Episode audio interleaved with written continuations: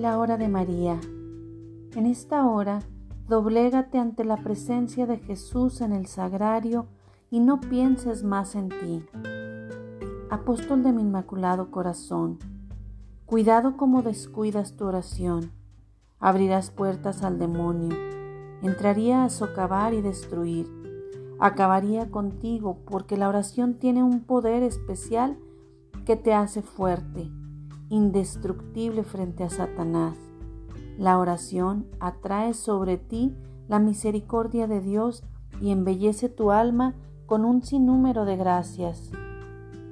En esta hora, reza por todos aquellos que no buscan espacios para tener encuentros a solas con Jesús, que están imbuidos en las cosas del mundo y el pecado los tiene sordos a la voz de Jesús.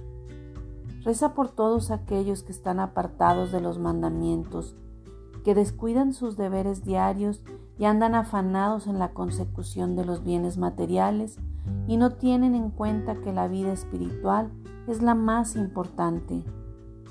En esta hora, doblégate ante la presencia de Jesús en el sagrario y no pienses más en ti. Piensa en los que morirán en este día sin un verdadero arrepentimiento, en los que no creen en la existencia del cielo, del purgatorio y del infierno.